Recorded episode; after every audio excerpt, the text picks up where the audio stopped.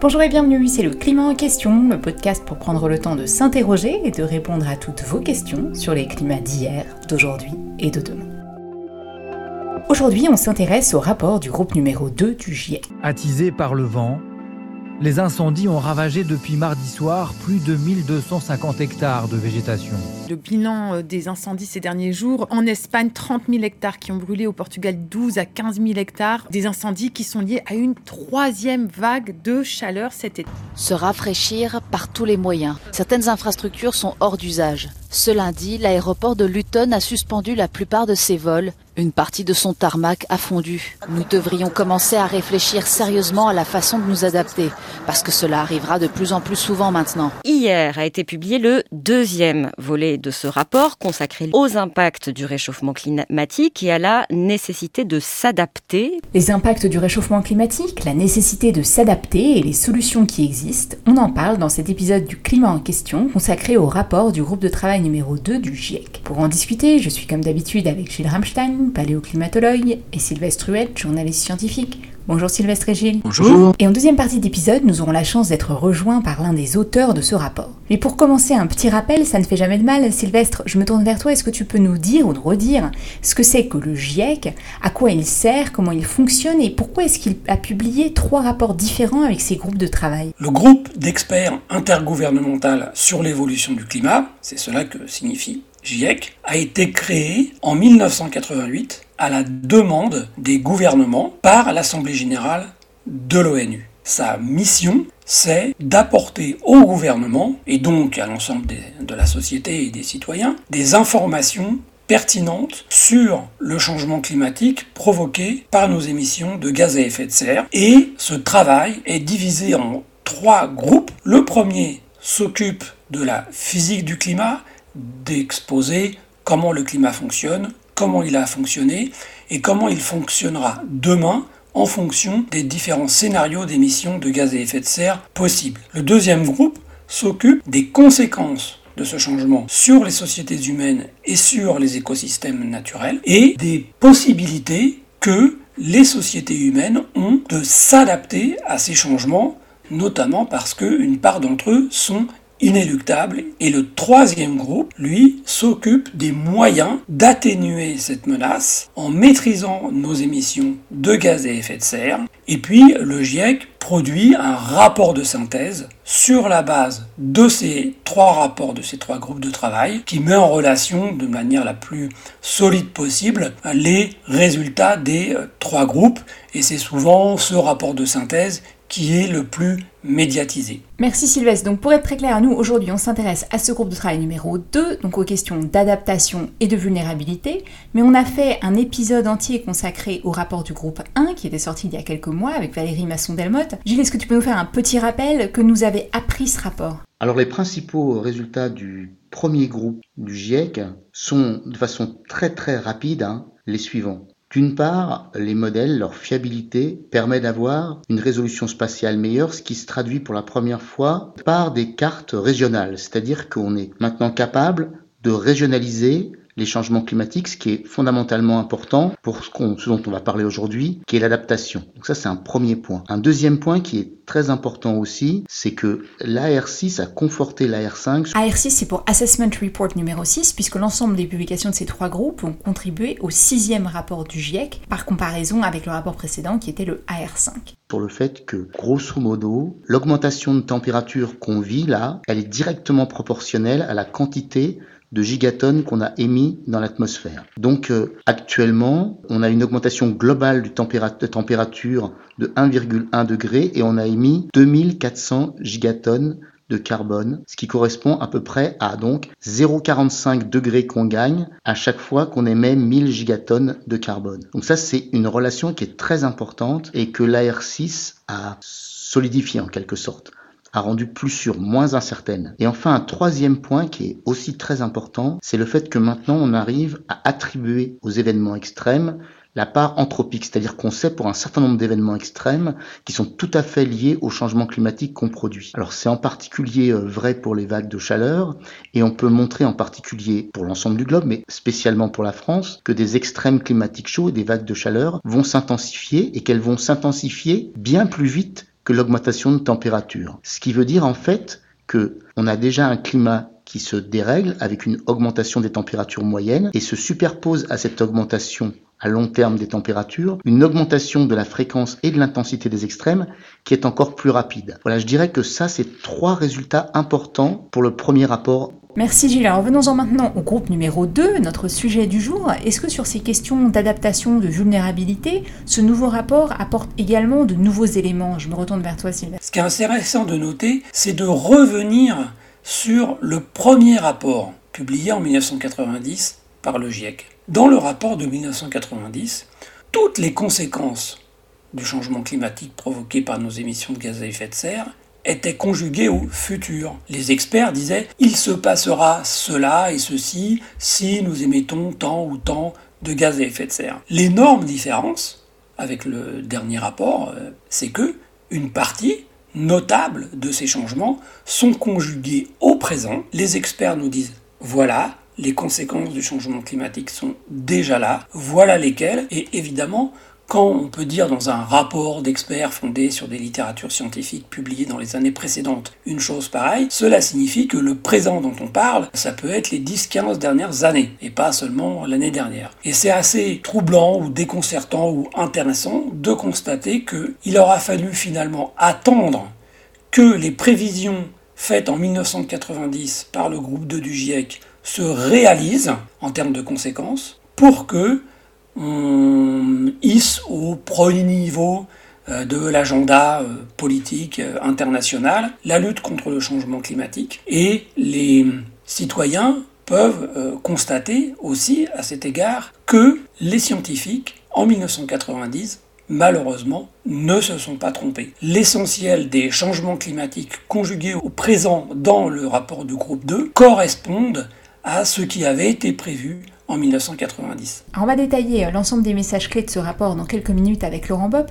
mais parmi euh, l'ensemble de ces impacts qu'on aurait toujours pensé euh, conjuguer au futur et qui sont malheureusement bel et bien présents aujourd'hui, il y a la question du lien entre santé et climat, notamment avec les maladies infectieuses, les pandémies.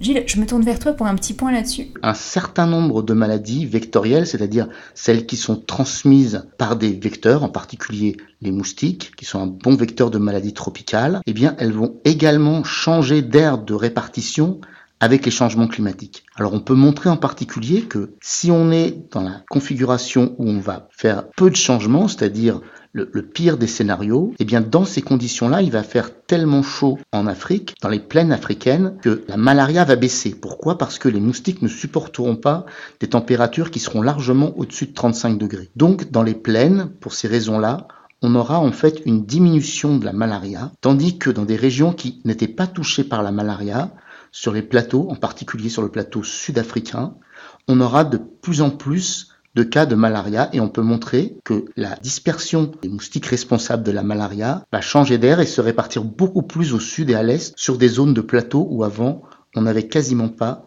de cas de malaria. Donc ça, c'est vraiment un impact qu'on peut prédire. Alors on va continuer à détailler ces impacts, mais quand même, il me semble que la raison pour laquelle on est obligé de conjuguer, comme le disait Sylvestre, au présent, aujourd'hui, l'ensemble de ces impacts, c'est bien parce que pendant trop longtemps, et d'une certaine façon encore aujourd'hui, on continue à conjuguer au futur les actions d'atténuation.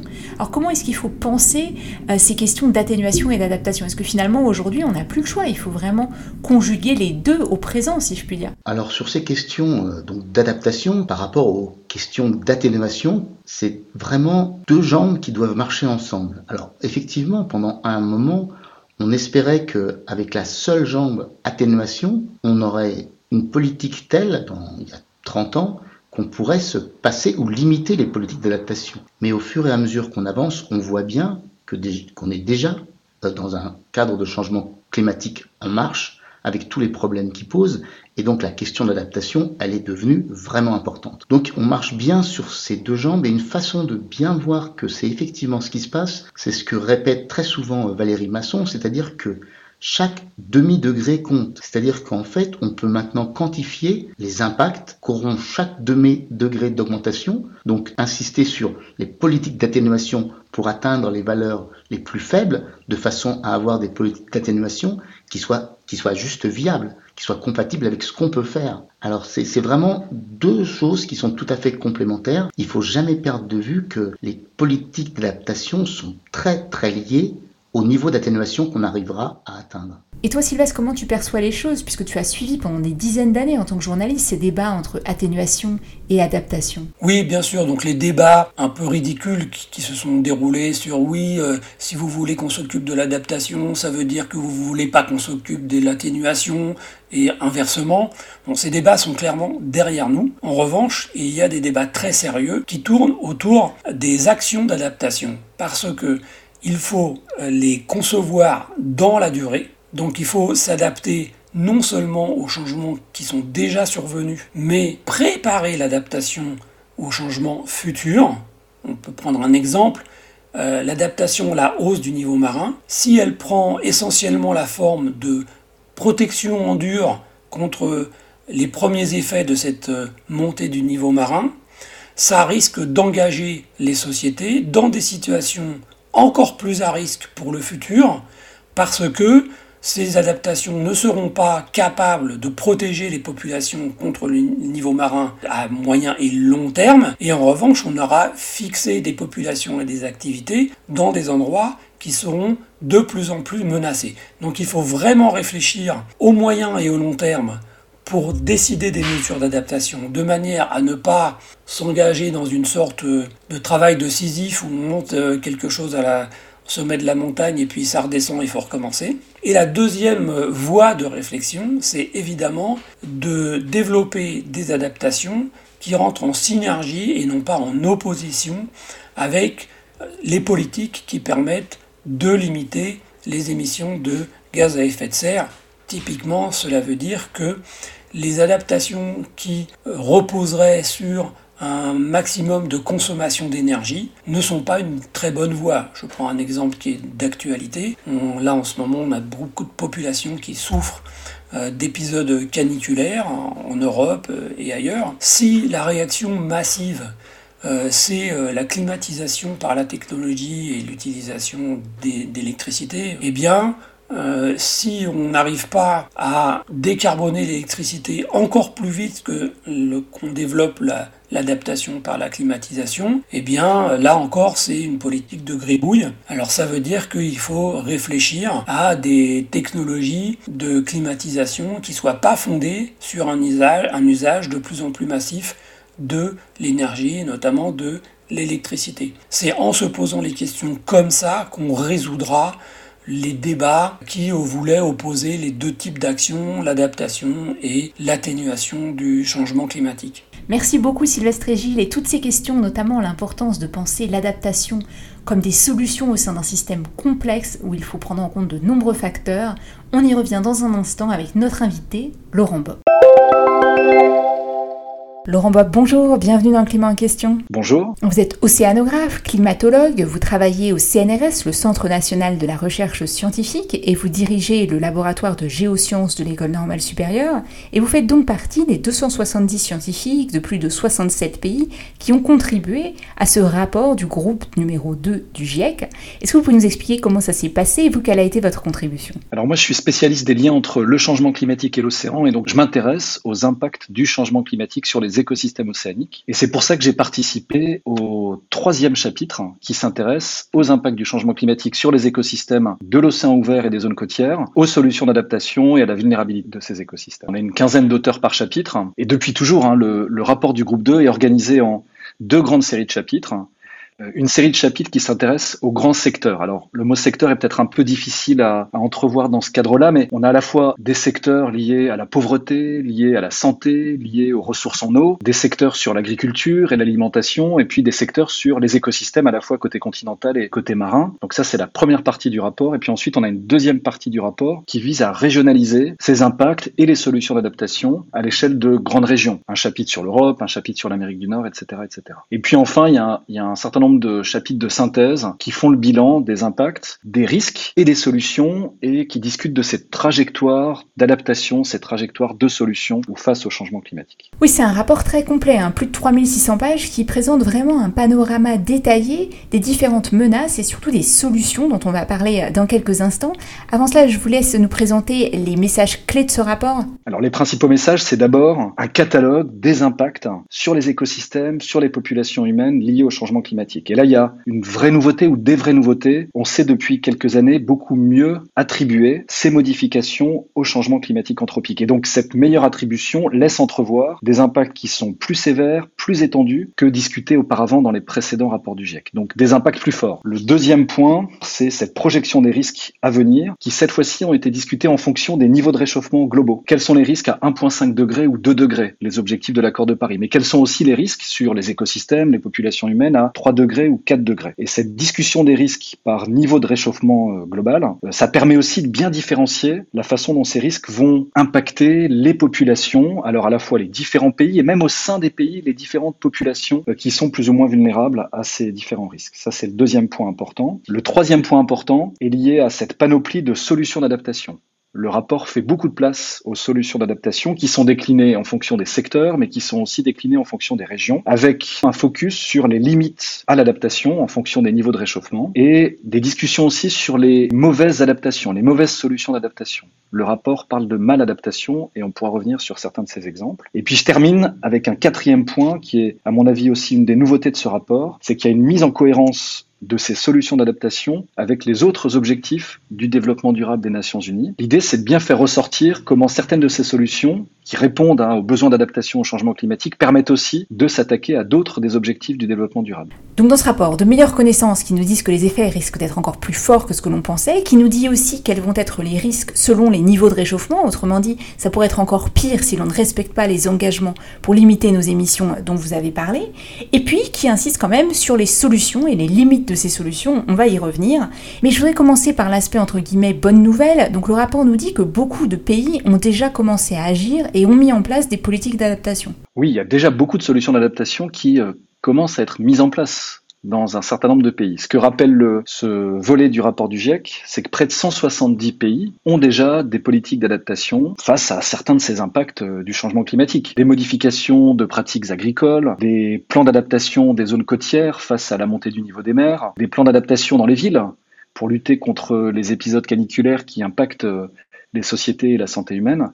Donc il y a déjà beaucoup de pays qui ont des plans d'adaptation et donc on voit une montée en puissance de ces solutions d'adaptation dans une très grande partie du monde. Alors malheureusement, ce que dit le rapport aussi, c'est que même à des niveaux de réchauffement limités, 1,5 degré ou 2 degrés, ce n'est pas suffisant. Et donc même à des niveaux de réchauffement limités, il va falloir aller beaucoup plus loin sur ces solutions d'adaptation pour essayer de limiter au maximum les risques que le changement climatique fait peser sur à la fois les écosystèmes et les sociétés humaines. Mais ces politiques d'adaptation, concrètement, elles ressemblent à quoi? Parce que autant on s'imagine assez facilement, et on en parle beaucoup, ce que sont les politiques d'atténuation, donc de réduire nos gaz à effet de serre dans l'ensemble des secteurs émetteurs.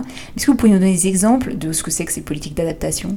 Oui, alors les politiques d'adaptation sont aussi nombreuses que l'on parle d'impacts différents, différenciés. Et donc c'est compliqué de parler d'adaptation de façon très générale. C'est beaucoup plus facile de parler de solutions d'adaptation et d'adaptation quand on s'intéresse à un risque donné ou un impact donné. Si on parle de la montée du niveau des mers, du risque de submersion côtière, quand on pense solutions d'adaptation, on peut penser euh, construction de digues, on peut penser restauration d'écosystèmes euh, côtiers qui vont protéger les côtes de ces épisodes de submersion, on peut penser même euh, modification des infrastructures recul de certaines infrastructures, migration des populations à l'intérieur des terres. Euh, donc là, on peut parler de façon plus détaillée de solutions d'adaptation. Et oui, pour chacun des problèmes, pour chacun des impacts, on peut trouver des solutions d'adaptation plus ou moins importantes, plus ou moins dommageables pour les populations, mais qui permettent d'adapter nos sociétés, d'adapter les écosystèmes à euh, ces impacts du changement climatique. Peut-être un ou deux points qui me semblent importants. Le premier, c'est qu'il y a un lien très fort hein, entre adaptation et atténuation. Certaines solutions d'adaptation peuvent marcher si on se projette à 1,5 ou 2 degrés de réchauffement par rapport au pré-industriel, mais ces solutions d'adaptation ne vont plus marcher si on va trop loin. Et donc l'adaptation fonctionne si on atténue également le changement climatique. Un certain nombre de solutions discutées dans le rapport concernent des solutions fondées sur la nature, comme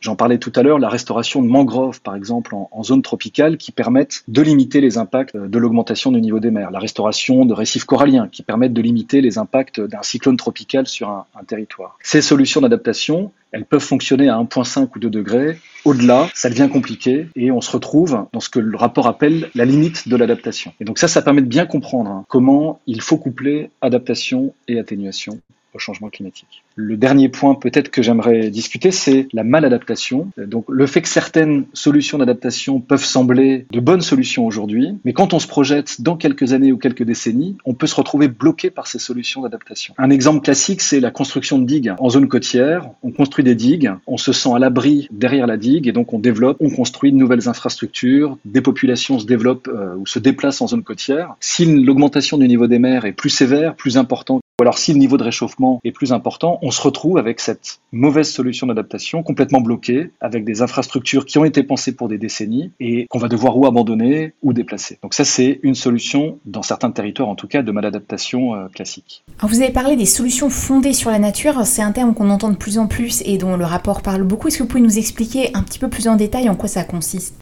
Alors en fait, ce qu'il faut comprendre aujourd'hui, c'est que la nature nous rend déjà plein de services dans la lutte contre le changement climatique. Alors, des services liés à l'atténuation, euh, l'océan, la biosphère continentale absorbe une grande partie de nos émissions de carbone, mais des services liés aussi à l'adaptation. Euh, j'ai parlé du rôle des mangroves, du rôle des récifs coralliens dans la protection de, nos côtes face à ces épisodes de submersion marine. Et donc, préserver ces écosystèmes nous aide aussi à lutter contre le changement climatique. Parce que certains d'entre eux vont absorber du carbone demain, atténuation, et parce que Certains d'entre eux vont nous protéger de ces épisodes de submersion euh, côtière, mais aussi euh, limiter la température en ville, par exemple, si on est capable de, de garder de la nature en ville. Donc on se rend compte qu'il y a beaucoup de ces solutions d'adaptation qui sont liées à la nature elle-même, et donc c'est de ça dont on parle quand on parle de solutions fondées sur la nature. Et donc un des objectifs à rappeler dans le, dans le rapport du GIEC, c'est que si on est capable de préserver nos écosystèmes, ces écosystèmes, dans les océans, en développant des aires marines protégées, ou sur les continents, en développant des parcs naturels, régionaux euh, ou à plus grande échelle,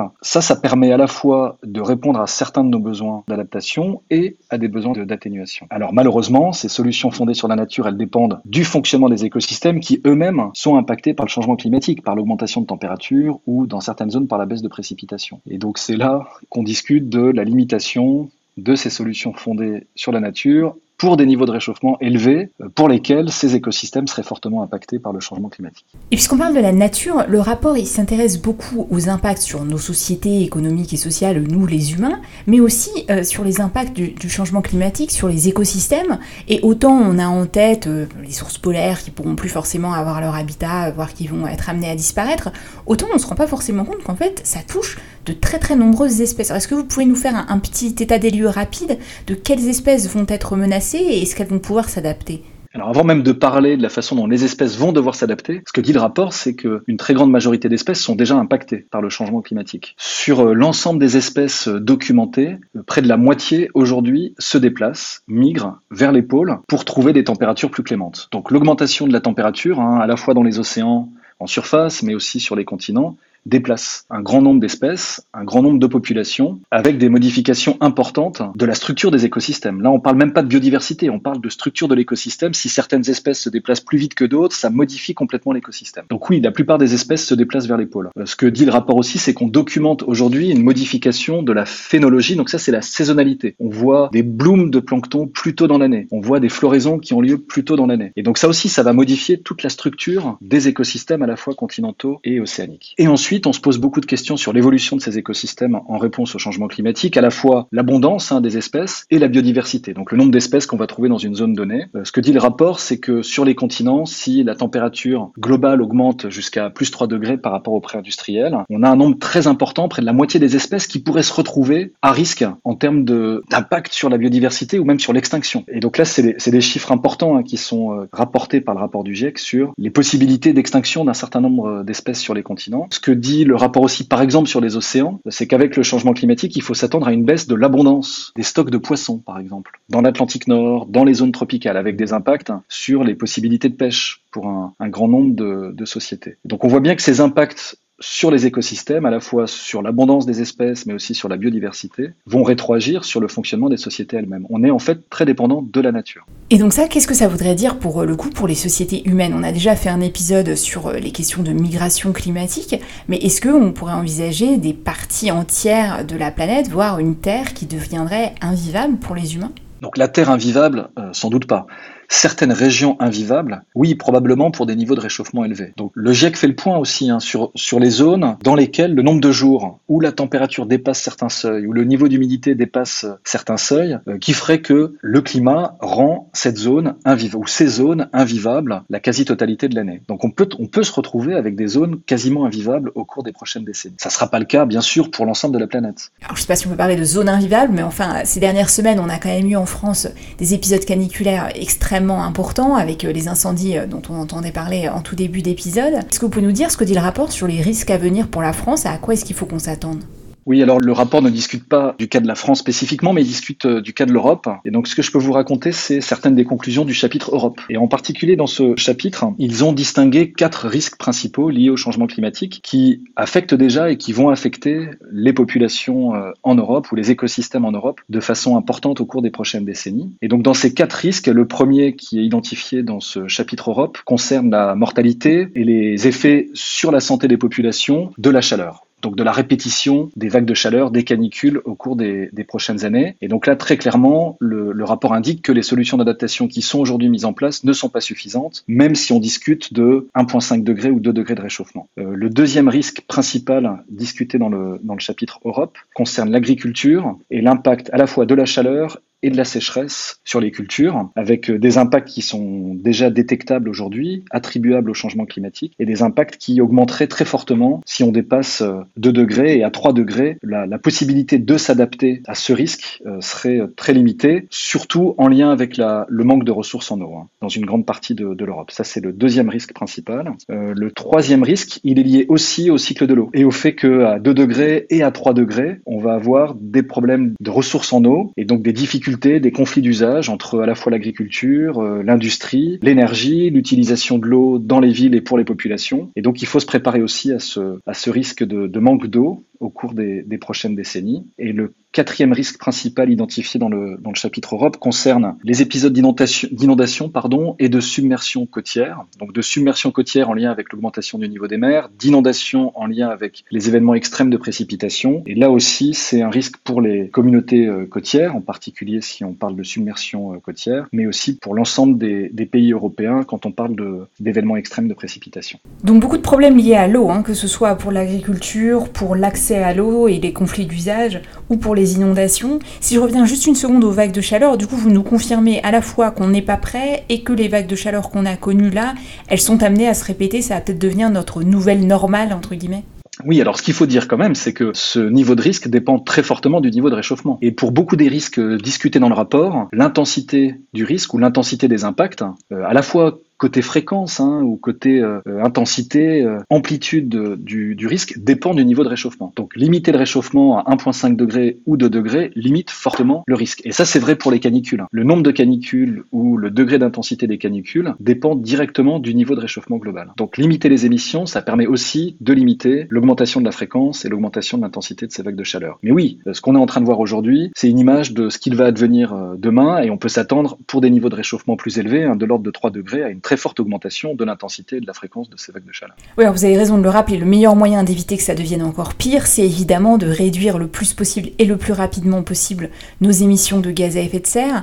Mais est-ce que vous pouvez quand même nous donner des exemples de solutions d'adaptation pour faire face à ces canicules, puisque euh, une partie du réchauffement euh, est déjà engagée? Alors là aussi, il y a plein de solutions d'adaptation qui existent déjà, qui ne sont pas si chères que ça, et donc il faut aller beaucoup plus vite sur le déploiement de ces solutions d'adaptation. Si on pense aux épisodes de canicule et aux impacts sur la, sur la santé humaine, en particulier dans les, dans les grandes villes où euh, ces impacts sont d'autant plus forts que ces températures sont renforcées par l'effet d'îlot urbain, qui fait que la température est encore plus forte qu'en dehors de la grande ville. Oui, il faut verdir ces villes, planter plus d'arbres, réfléchir à l'urbanisation pour limiter euh, ces épisodes de, très forte température. Dans certaines zones, on peut même imaginer euh, mettre plus d'eau, découvrir des rivières qui ont été enterrées auparavant. Ça permet aussi de refroidir localement. donc il y a plein de solutions locales d'adaptation des villes au changement climatique et en particulier à ces épisodes caniculaires. Si on réfléchit à l'impact des sécheresses ou à l'impact de la chaleur sur, sur l'agriculture, là aussi, des solutions existent. Il faut, dans certains cas, sans doute, changer de variété, changer de type de culture, des cultures qui demandent moins d'eau, donc moins d'irrigation, qui sont plus résistantes euh, à la sécheresse ou aux épisodes de chaleur. Et donc ça aussi, ça doit se penser dans le long terme, euh, et il faut y réfléchir évidemment le plus vite possible. Alors une autre question à laquelle on s'est beaucoup intéressé euh, dans le climat en question et à laquelle il va falloir qu'on continue à réfléchir, c'est celle de la justice climatique. Et le rapport apporte beaucoup d'éléments de réflexion, à la fois pour voir quels sont les impacts du réchauffement climatique selon euh, le niveau de nos émissions pour différentes populations, et puis aussi sur l'importance d'aligner les solutions d'adaptation avec les enjeux de développement durable, autrement dit d'éviter des conflits d'usage et que des solutions d'adaptation euh, ne se fassent aux dépens de certaines populations ou aux dépens de certains usages, par exemple accès à l'eau ou euh, certaines pratiques agricoles, euh, etc. Est-ce que vous pouvez nous en dire un petit peu plus? Et malheureusement, on va devoir conclure là-dessus sur cette question de la justice climatique et comment elle est traitée par ce rapport du groupe numéro 2. Oui, la justice climatique a, finalement une place importante dans ce deuxième volet du rapport du GIEC. Alors d'abord sur l'identification des populations vulnérables. Ce que dit le rapport, c'est que plus de la moitié de la population mondiale est aujourd'hui ou vit aujourd'hui dans des zones ou dans des régions qui sont euh, très vulnérables au changement climatique. C'est de 3,3 à 3,6 milliards d'habitants. Alors c'est à la fois les populations qui vivent dans des zones où les impacts sont importants, des zones où euh, les ressources où les infrastructures, ou les systèmes de santé ne sont pas suffisamment développés pour que ces populations puissent faire face aux, impacts. Ça, c'est vrai dans une grande partie des pays tropicaux, mais c'est vrai aussi dans des pays dits développés où euh, certaines parties de la population sont plus vulnérables que d'autres. Souvent, les parties de la population plus pauvres, euh, les personnes âgées par exemple, sont plus vulnérables que l'ensemble de la population. Donc il y a un véritable effort dans le rapport de bien identifier les populations les plus vulnérables au changement climatique. Et donc évidemment, ensuite, quand on euh, discute des solutions d'adaptation, il faut garder en tête cette vulnérabilité différenciée des populations, alors entre pays, mais aussi au sein de euh, certains des pays. Donc des solutions d'adaptation qui permettraient par exemple de donner accès à la santé à des groupes qui aujourd'hui n'ont pas accès au système de santé. Euh, donc on va trouver beaucoup d'éléments hein, sur, euh, sur la justice climatique dans un grand nombre de chapitres de ce rapport du GIEC. C'est certainement une question sur laquelle on aura l'occasion de revenir dans les prochains épisodes, notamment en amont de la COP27 qui sera organisée à la fin de l'année en Égypte. Merci beaucoup Laurent Bob pour votre participation aujourd'hui à cet épisode du climat en question. Et comme d'habitude, un grand merci à Alexandre Carrier, Karim Baldé et Fabrice Sétifié pour leur coup de main pour la réalisation et la diffusion de ces épisodes, ainsi qu'à Clément Sondon pour la musique originale de ce podcast fait maison. Et si vous aimez le climat en question, n'hésitez pas à nous retrouver sur les réseaux sociaux, Facebook, Twitter, Instagram et YouTube. Abonnez-vous sur les plateformes de podcast ou envoyez-nous un email, le climat en question avec un S, at ecomail.fr. Et on se retrouve très bientôt pour parler du dernier volet de la trilogie des rapports du GIEC, le rapport du groupe numéro 3.